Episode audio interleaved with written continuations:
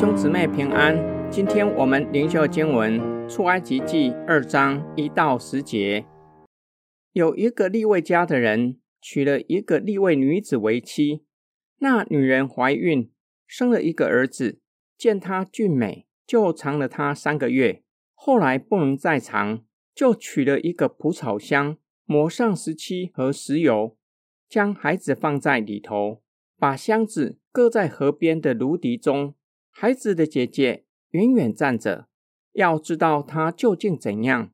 法老的女儿来到河边洗澡，他的使女们在河边行走。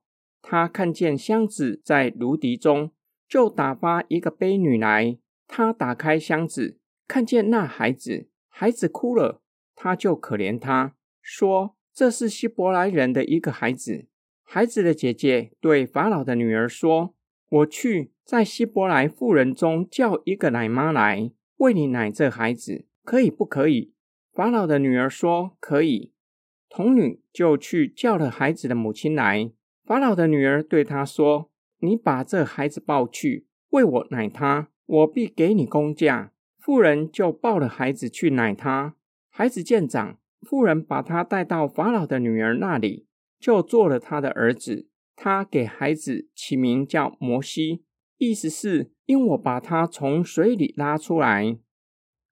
神透过两位收生婆保护以色列人的男婴，被法老发现后，法老直接命令人将男婴丢在河里。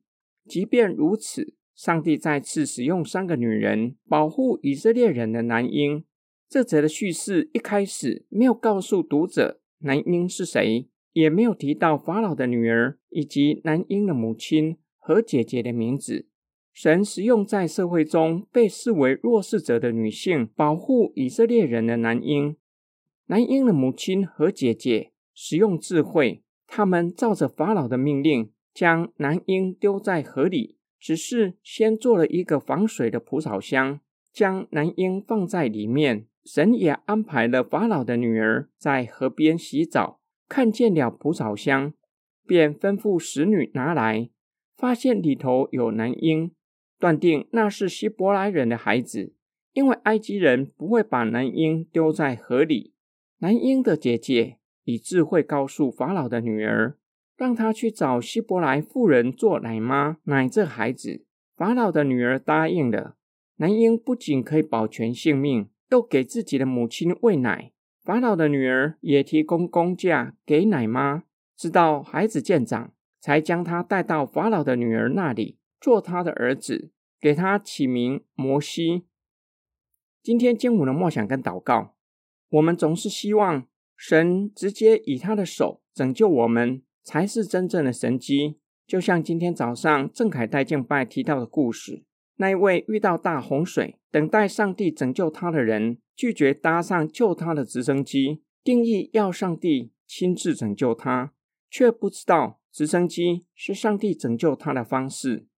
出埃及记一开始就让我们看见，无论之后降下的石灾，或是保护以色列男婴的收生婆，还是法老的女儿、男婴的姐姐，都是上帝差来拯救以色列人的男婴，都是上帝的作为。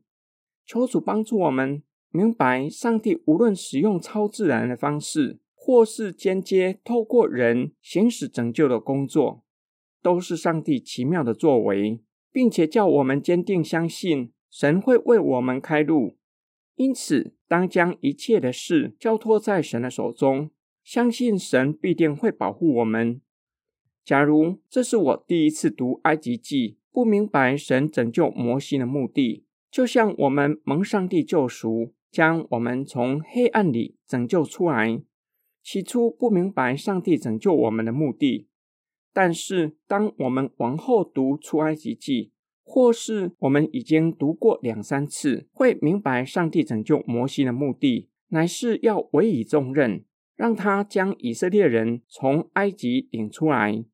我们一开始不明白上帝拯救我们的目的，但是日后会让我们明白神在我们身上的计划是有目的的，且是美好的旨意。我刚信主的时候。不会想象得到日后会成为传道人。